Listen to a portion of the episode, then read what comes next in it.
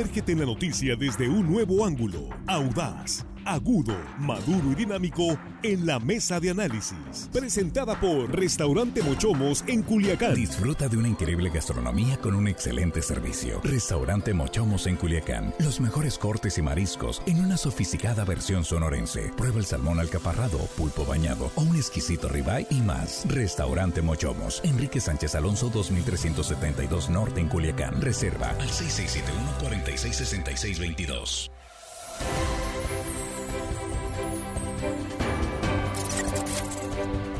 Estamos de regreso en línea directa. Esta es la tercera emisión y ya aquí en el espacio de la mesa de análisis, arrancando la semana este lunes 8 de agosto, saludando a nuestros eh, compañeros, pero antes que nada, muchas gracias a usted por continuar con nosotros y doblemente agradecido por compartir. Gracias por compartir esta transmisión en vivo con sus conocidos, con sus contactos. Jesús Rojas, ¿cómo estás? Muy buenas tardes. ¿Qué tal, Víctor? Buenas tardes, buenas tardes al auditorio, buenas tardes a los compañeros. Eh, listos para comenzar este lunes que se está haciendo muy largo. Sí, ¿verdad? Bueno, será el calor.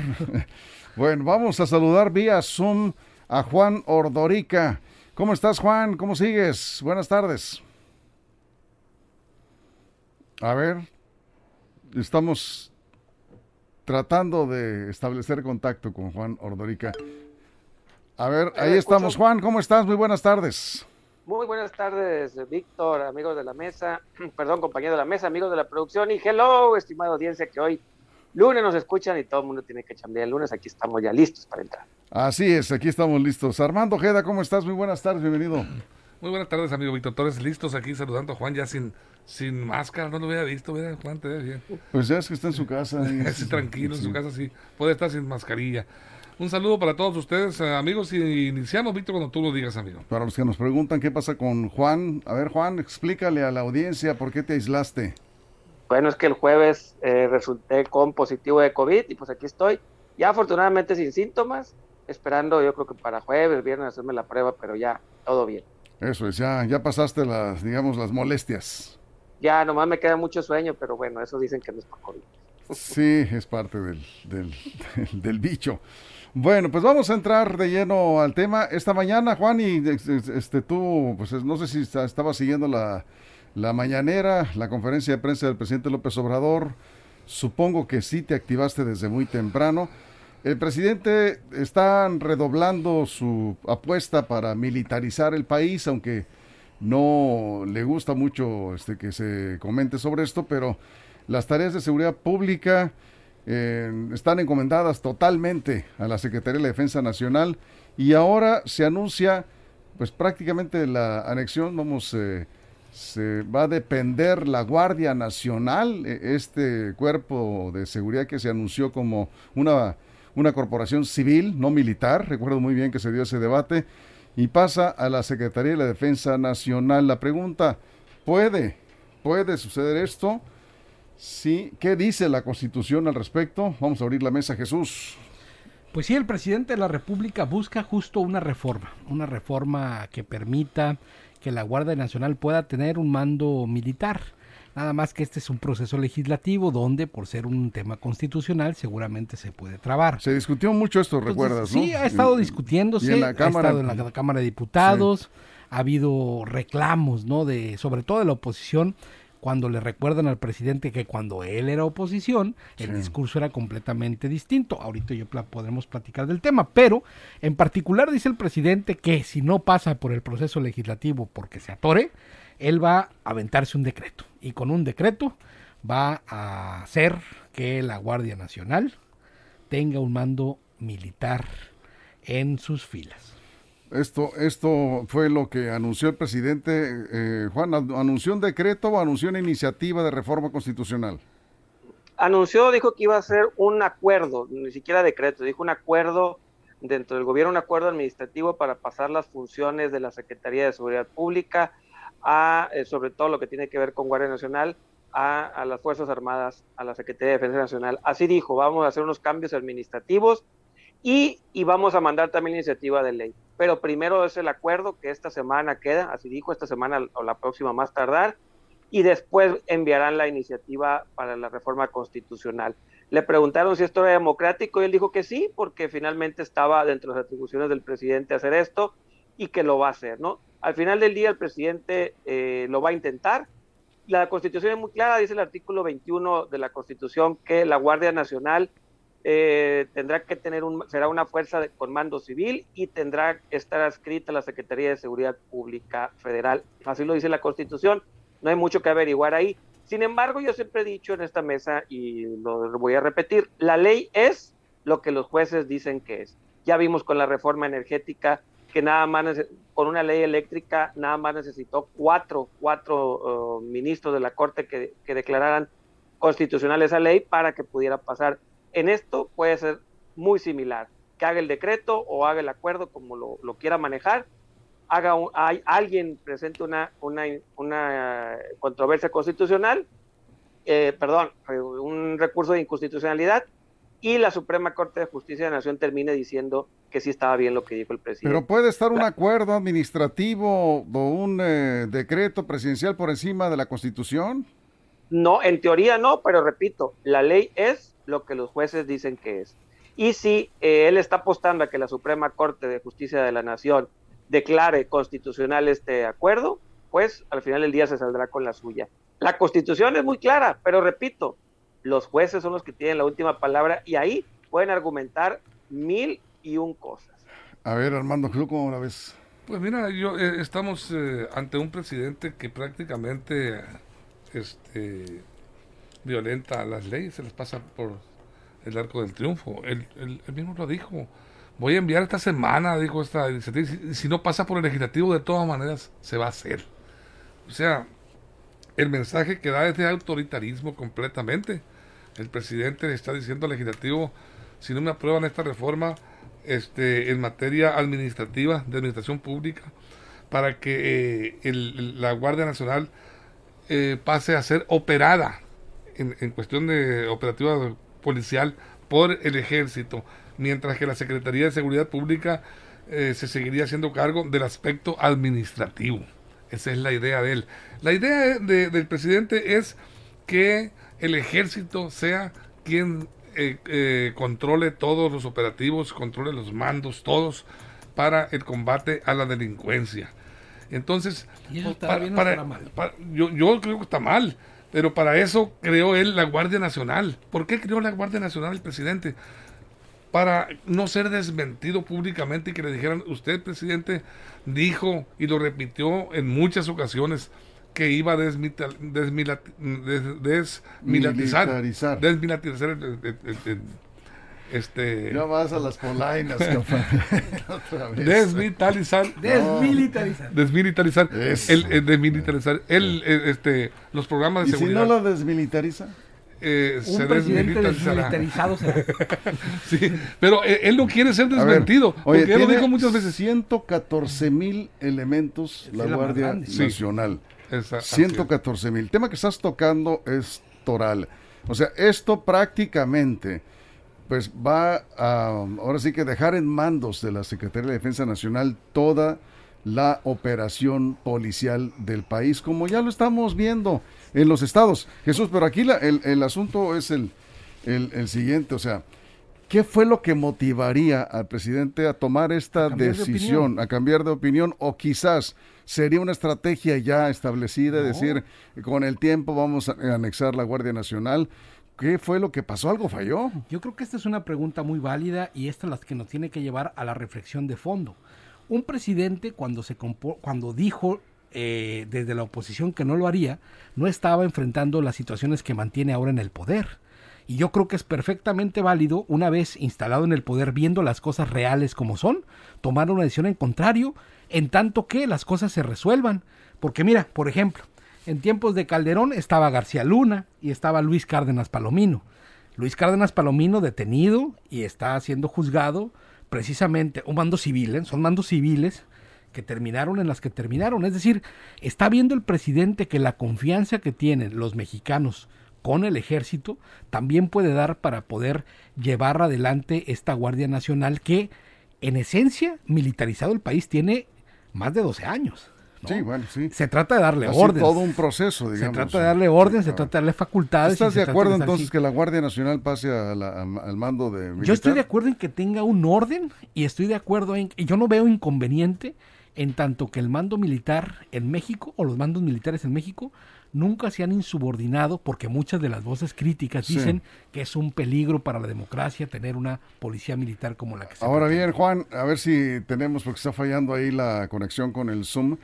A ver, Juan, eh, si falla eh, el- esto que es la mayor, digamos, decisión que se haya tomado, esto de militarizar los mandos policiales completamente, ¿qué es lo que sigue ahora después de esto? Porque evidentemente la Guardia Nacional no está dando los resultados que esperaba el presidente López Obrador que pues, prácticamente le está haciendo otro guiño al ejército, decir, órale, ahí van 114 mil elementos para que ustedes los controlen porque estos señores se salieron de lo establecido, les retira la confianza. ¿Qué crees lo que, que fue lo que pasó?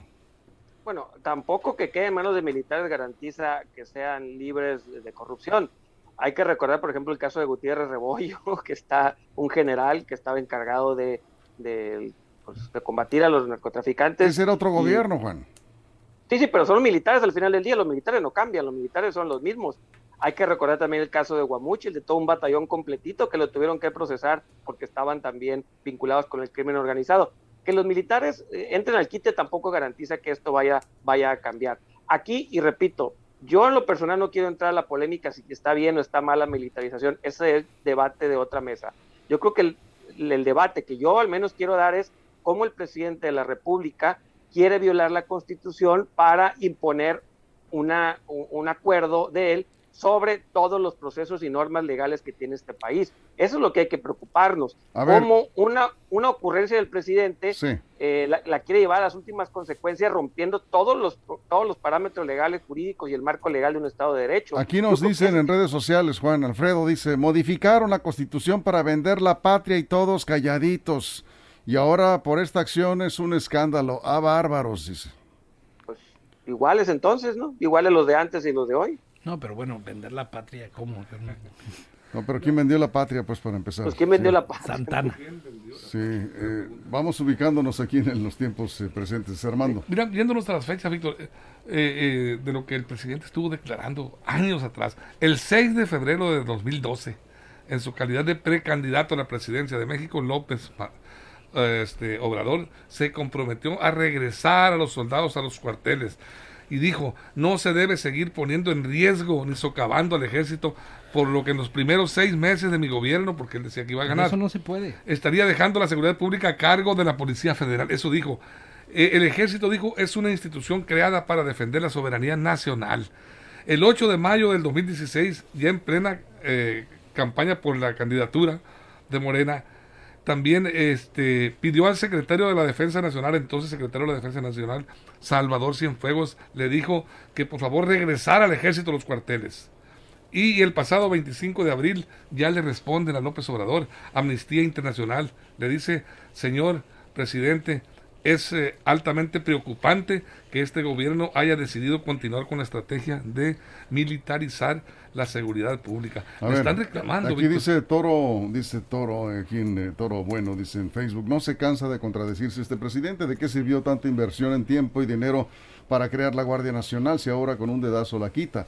Ya se sabía que no iba a funcionar, pero por capricho lo hizo. Yo creo que el presidente pensó Oigan, en que iba a funcionar. cosa, Víctor, Sí. A ver, nada más termino el comentario de, de- de Toro Bueno, que está aquí en Facebook. Y de los mandos militares, coincide con lo que dices, dice, no es garantía de que se corrompan, ya se ha visto incluso en Sinaloa. Sí, Juan. Sí, comentaba que, a ver, este presidente ya cambió la, la constitución para crear la Guardia Nacional y cuando cambió la constitución, ahí él fue el que lo propuso que se quedara en la Secretaría de Seguridad Pública. Y hoy quiere volver a reformar la constitución por algo que ya hizo. Estamos tan perdidos en la estrategia de seguridad que quiere dar marcha atrás algo que él propuso. No hay que olvidar esto. Ya cambió la constitución una vez y no y no no propuso que se fuera a la fuerza A ver, Juan. y hoy si quiere. Sí, Jesús. Tenemos policías civiles en los mandos municipales, ¿no? Tenemos policías civiles en los mandos estatales, ¿no? Y tenemos policías mandos civiles militares. en algunos casos, en todo Sí. México no es así. Pero en algunos Sinaloa, casos en Sinaloa, ¿no? sí. Yo lo que puedo decir es que los policías con mandos civiles tampoco han demostrado que son las fuerzas, eh, que las fuerzas para detener al crimen organizado, que a veces no tienen ni armas. Entonces, en la realidad mexicana se entiende que un presidente quiera dar un viraje ante la situación que estamos viendo. Hay que recordar que si algo le pesa a los ciudadanos en este momento es el tema de seguridad. Recomponer en el camino creo que es suficiente porque las corporaciones civiles como las estamos viendo pues no dan, o sea, tampoco dan y no han dado. Yo creo que hay que verle por ahí. Evidentemente la Guardia Nacional no dio los resultados que el presidente esperaba, porque si estuviera dando buenos resultados o eh, respondiendo a las expectativas eh, cuando se crió, pues yo creo que estuviera tomando este tipo de decisiones el presidente. Pero bueno, vamos a ir a una pausa en radio y regresaremos con más aquí en la mesa de análisis. Agradecidos por sus comentarios, he hecho aquí en Facebook, línea directa portal, estamos en vivo hablando de este anuncio que hizo el presidente que va ya definitivamente a pasar toda la Guardia Nacional con sus 114 mil elementos. Estarán bajo el mando de la Secretaría de la Defensa Nacional. Nos quedamos sin cortes. En redes sociales estamos en la mesa de línea directa. Continuamos. Línea directa, información de verdad. Bien, aquí seguimos. Armando dice Mario Beso, una pregunta para todos ustedes. Todo lo que hace el presidente está mal hecho no ha hecho nada bueno. Eh, más, eh, más, que, más que mesa de análisis, parece una mesa antiobradorista. ¿Qué respondes? No, no es así, no es así.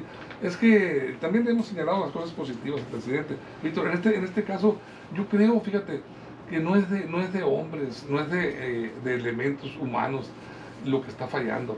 Yo creo que son estrategias más que nada porque el ejército, mi respeto para el ejército, es el que impone. El ejército este, de alguna manera eh, persuade a los delincuentes. La presencia de un, militar, de un, convoy de militares, de alguna manera inhibe el delito. Yo estoy de acuerdo. Eh, los militares eh, han cambiado mucho la percepción social también hacia ellos, han sido respetuosos. No son los militares de, los años de la Operación Cóndor, aquellos años 70-80, en donde, abusaban y se cometían diversos abusos en contra de la población civil. Aquí, aquí lo que está fallando creo que es la estrategia. Eh, porque mira, nos dicen una cosa y hacen otra el presidente, pues es lo que estamos criticando, no hay congruencia en lo que dice y hace. Eh, la Guardia Nacional eh, se habló de que iba a ser temporalmente, iban a capacitarlo por parte del ejército y ya ellos se replegaban a sus cuarteles y seguía la Guardia Nacional operando. Además, la Guardia Nacional operativamente está bajo mando militar. Claro, es Luis Rodríguez Bucio, es el, el, el comisionado director de... Y los elementos de la Guardia Nacional son militares. Son militares, Víctor. las corporaciones, ahorita lo decía Jesús, las corporaciones están siendo eh, dirigidas por militares en su mayor... Eh, y en los hechos, en los operativos, la verdad es que en los hechos dependen de la Secretaría de la Defensa Nacional, es la que tiene el mando. Así es. O sea, esto, claro, en los hechos. Nadie reclama. sí, sí. Jesús. En las entidades federativas y en los municipios no le quieren entrar siempre.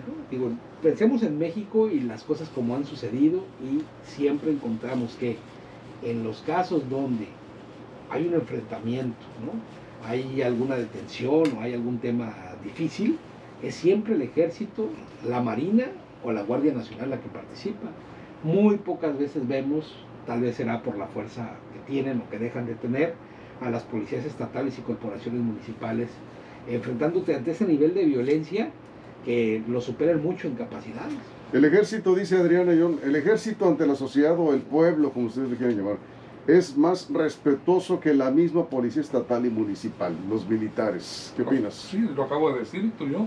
Mira, eh, lo, que estoy diciendo que se han vuelto en gran medida más respetuosos, más solidarios en todo tipo de eventos, catástrofes y en el propio combate a la delincuencia. Pero yo yo pienso que es la estrategia Pero también ha habido acusaciones de abuso. Claro, claro, siempre las habrá, Víctor. Es imposible no, que no, por qué en, una, en una, prácticamente una guerra que están librando en contra de la delincuencia. Pero yo creo que eh, hoy en día nadie reclamaría ni que el, presidente de la República quiera militarizar los cuerpos policíacos, nadie le reclamaría siempre y cuando estuvieran dando resultados. Pero estamos viendo eh, el desastre en que está convertida la seguridad pública en toda la nación, no nomás en Sinaloa, no hablemos de Sinaloa, en todo el país. La verdad que, que estamos lamentándonos de lo que está pasando. Bien, Jesús. Yo creo que no, hay que, hay que tener como claridad, ¿no? hay regiones de México que están imposibles, ¿no? Pero hay otros estados que gozan de una paz que ya la quisieran muchos otros países. Pues eh, no sé cuál Bien, ahí vamos. ahí vamos. Más fuerte del noroeste de México.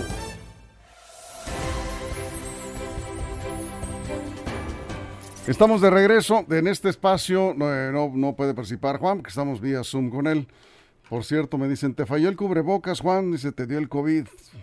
Cambies de cubrebocas, que uses de, de veras. Pues voy a, me tengo que defender. No me falló porque me, me infecté aquí en la casa. Ah, bueno, entonces Fue, fue, fue en la claro. casa. tienes razón. Bueno, alguien, es como siempre pasa, alguien de la familia se infecta, te vas a tu casa y terminas infectando. Si no a todos, pues a la mayoría, pero... Pero ya está, ya está casi de salida. Bueno, aquí estaban comentando hace un momento, dice, eh, no lo encuentro, pero dice, no, ah, Gustavo Saucedo, no puede absorber la Guardia Nacional, el Ejército, la Secretaría de Defensa Nacional, así como está planteado. Juan, ¿qué opinas? A ver, de poder pueden y lo van a hacer. Eh, jurídicamente, insisto, está muy clara la constitución, ni siquiera hay, hay margen ahí de, de alguna interpretación. Pero si quiere el presidente lo va a hacer, ya lo demostró. No necesita tampoco a muchos ministros, con cuatro, con cuatro nada más que se definan por la no, inco- no inconstitucionalidad de lo que quiere hacer es suficiente. Eh, el problema que ya lo demostró con la, con la ley eléctrica. Cuatro ministros de 12 fueron los que declararon constitucional y con eso tuvo. El presidente lo va a intentar, lo va a tratar de sacar de esa manera. Las leyes al final del día es lo que los jueces dicen. Lo está intentando porque él ya cabildió, ya vio y ya al final del día sabe que tiene una oportunidad de hacerlo. No lo va a poder sacar por la vía legislativa. Y para cerrar este comentario, yo no sé si, si está bien o está mal eso, eh, no lo sé. Lo que sí sé que está mal es la forma en que lo quiere hacer. Sobre todo que tardaron dos años en convencer a la sociedad que la Guardia Civil iba a ser civil. Así lo dijeron, que la Guardia Nacional, perdón, iba a ser civil. Y hoy lo quieren sacar con calzador, brincándose todas las leyes. Y eso nos Juan, debe preocupar. sí, porque la Guardia Civil. Debió, debió tomar en cuenta al Congreso, digamos, cuidando las formas. Debió tomar si en cuenta al Congreso, no lo hace. Pero además, comentamos aquí hace un momento que de facto, o sea, de- en los hechos, pues en la práctica, la Guardia Nacional es- ah, depende del mando militar en, en lo operativo. Y la Secretaría de Seguridad Pública, pues prácticamente, ¿qué podemos decir que no sea ofensivo contra la Secretaria? Pues es, digamos, eh, pues un membrete que se encarga de... Pues no florero, pero sí en la parte administrativa y eh, aquí vino nada más a cometer un error garrafal en cuanto a la investigación del crimen del, del periodista Luis Enrique Ramírez, la secretaria de Seguridad Pública. Pero el mando en los hechos lo tiene el ejército, lo ha tenido desde que arrancó la Guardia Nacional, Juan. Sí, repito, eh, y no, no quiero discutir yo eso. El problema es ¿Por que qué? si hoy cambian, porque no Porque lo sé, el fondo es más experto. importante que la forma. Yo sí lo, yo lo pondría ahí. A ver, Jesús. Yo creo que a el ver, fondo. a ver, ay, A ver, Jesús, ¿se sea, vale romper la constitución por la, por, porque el formo, la forma Yo- y los fondos tenemos un Estado de Derecho? Pues que cambien, quitemos la constitución y que el Oye, presidente Juan, gobierne pero, como le dé oye, la Juan, gana. pero los ministros también forman parte del Estado de Derecho. Si los ministros lo consideran así, pues oye, no estás brincando, no estás brincando el orden constitucional Cuatro, en tanto que los cuatro. ministros van a, van a resolver, ¿no? Pero constitucionalmente es válido o cómo vas a hacer. Bueno, pero yo me voy a lo que estaba diciendo. El tema de fondo es tan importante o más que la forma. Está No. mal. El tema, el tema de la seguridad en México está mal, tiene que cambiar. Las guardias, como estoy diciendo, las policías municipales y las policías estatales no le están entrando. Son los militares los que están dando la gran batalla en este complicado escenario que pasa, que pasa en nuestro país. Si las cosas están mal y dejamos que sigan así, ¿hacia dónde nos vamos a orientar? ¿Hacia A dónde ver, nos vamos a orillar? Alejandro Job, experto en seguridad y articulista del Universal, eh, escribe, más allá de lo que cada quien pueda opinar sobre la Guardia Nacional y su ubicación administrativa, están en juego la separación de poderes y la supremacía de la Constitución. No se puede hacer por decreto algo que contraviene directamente el texto constitucional. ¿Qué tal, Armando? Pues eh, lo va a hacer A el presidente, lo acaba de decir, Víctor. Lo acaba de decir el presidente que, que va porque va esta, esta eh, control absoluto del ejército, de la seguridad pública y de la Guardia Nacional. Entonces, ahí, ahí pues es, son las formas, no se están cuidando, las formas legales por lo menos. Y si dicen que los ministros, que con cuatro ministros que lo voten, entonces los ministros estarían pasando por encima de la ley. Si lo hacen por, por órdenes, por seguir órdenes, instrucciones presidenciales, pues están muy mal los ministros, por un ministro que sean, y muy, y muy conocedores de la jurisprudencia de las leyes nacionales. Entonces no se vale que por seguir el capricho de un presidente también trastoquen las leyes de esa manera, siendo no sean ministros. Pero esa es una especulación, porque igual los ministros pueden decir que no va. ¿eh? Ah, no, pues claro. A ver, la Constitución hay, un, hay una parte muy breve que dice muy claramente, la Guardia Nacional es una institución civil que estará adscrita a la Secretaría de Seguridad Pública y Protección Ciudadana. Así dice la ley. Para, eh, para hacer, digamos, para que se haga lo que el presidente está eh, eh, anunciando, tendría que modificarse la Constitución en un Estado de Derecho, Juan. Es lo que yo digo, pero la Suprema Corte de Justicia de la Nación puede decir, después de una revisión del texto, lo que quisieron decir los legisladores es, y decir eso, y al final del día ni siquiera ocupa la mayoría, son 12, necesita cuatro nada más, ni siquiera son todos, por eso yo creo que esto es muy, muy preocupante porque ahorita es la Guardia Nacional, mañana puede ser otra cosa. Pues quitemos el Congreso, ¿para qué está? Con esos cuatro ministros y el presidente tenemos para gobernar, no necesitamos el Congreso, a ver, está demostrando el presidente. Jesús, sobre esto. Esos son, esos son los excesos discursivos a los que nos lleva pues decir, bueno, quitemos el Congreso, quitemos a los ministros, dejemos al puro presidente. A ver, quitemos el, INE. Es el orden. Pues ya se ha hablado de quitar el INE también. El presidente va a mandar la propuesta a la Cámara. En la Cámara se la van a rechazar. ¿Por qué? Porque no van a tener los votos suficientes. Ahora, a ver, nada más una pregunta. El presidente tiene prisa, ¿por qué? Porque pues, la, la, situación en el país está mal. En materia de seguridad las cosas no están bien. Entonces salió mal el experimento de la Guardia Nacional. Digo, no funcionó. Habría que aceptar que no está dando los resultados que se esperaban. Yo creo que no está dando los resultados que se esperaba, pero también creo que las otras instancias de gobierno no están dando el ancho, no le están entrando por igual. Todos se lo están dejando a la federación. Y eso creo que también se debe de replantear. Eso es. El coordinador de Movimiento Ciudadano, Jorge Álvarez Maínez, dice que este es un golpe a la Constitución, es un golpe, dice, constitucional, o sea, un golpismo, prácticamente un golpe de Estado. A ver. Bueno, Armando. oigan, y si mañana quiere mandar la ley de reforma, desaparición del INE, ¿por qué no? ¿Por qué no? Porque la forma, diría Jesús, tendrá el mismo caminito. Si él quiere hacerlo, seguiría el mismo camino y no le vería ningún problema. Armando. Pues esta reforma le va, a servir de, experimento. Si le funciona con la Guardia Nacional, el INE RIP, recuerdo íntimo de sus parientes, también le va a pasar lo mismo. Aquí, aquí esta reforma constitucional promovida eh, eh, en, el 2019, fue al inicio del, gobierno de López Obrador, era, era, crear, la idea era crear un, un cuerpo con 60 mil efectivos militares para que fueran la base de lo que sería la Guardia Nacional. Esa base eh, capacitaría y tendría a, lo que sería la Guardia Nacional, e irla constituyendo para irla distribuyendo en los estados y empezar a trabajar. Pero pues eh, ese, ese grupo se constituyó y, llegó a 100 mil elementos. En el 2024 fueron a eh, se supone que en 2024 iban a reemplazar a la Policía Federal. A ver, ya nos vamos. Agus Araiza, está bien que la Guardia Nacional quede al mando de militares. El crimen organizado por lo menos lo va a pensar dos veces antes de hacer de frente.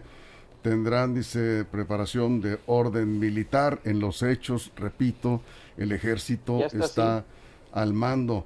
¿Qué va a pasar con todos los mandos civiles? ¿Van a cambiar de mando? Dice José Luis eh, Vega. Y acá dice, eh, el ejército no es tan limpio que digamos, hay mucha denuncia contra ellos, pero siempre lo minimizan diciendo que son hechos aislados. Bueno, son algunos comentarios. Nos vamos, 30 segundos, Juan. Sí, nomás decir que hay que tener cuidado en eso, eh, en subestimar que nada más son formas, mucho cuidado, el orden constitucional del país está en juego y si hoy se le ocurrió esto, ¿qué no se le puede ocurrir mañana o pasado? A ver, Jesús. Hay que decir con toda claridad que la Corte se ha opuesto a decisiones del presidente López Obrador. Tampoco hay que ser extremistas y decir que la Corte está de tapete del presidente. Eso es una mentira. Cerramos 20 segundos. Quisiera yo saber qué va a pasar con la Guardia Nacional cuando pues, se militarice y vengan los mandos ya completamente militares a ordenar a la Secretaría de Seguridad de los estados si el ejército sabemos que desconfía, no hay coordinación, los corren de los eventos a los policías, entonces ¿cómo van a trabajar? Esa es mi pregunta. Bueno, pues en los hechos está ocurriendo eso en varios estados. Sí, es el ejército el que está al mando. Bueno, vamos con esto. Muchas gracias, Jesús. Buenas tardes. Gracias, Juan. Saludos. Gracias, hermano. Gracias, Hasta mañana. Gracias a usted por su compañía. A nombre de toda la producción, todo el equipo. Recuerda que si algo ocurre en las próximas horas, línea directa portal.com. Ahí está toda la información. Gracias, buenas tardes, pásenla bien. Mochomos presentó la mesa de análisis. Información de verdad que suma valor. Conéctate en el sistema informativo más fuerte del noroeste de México.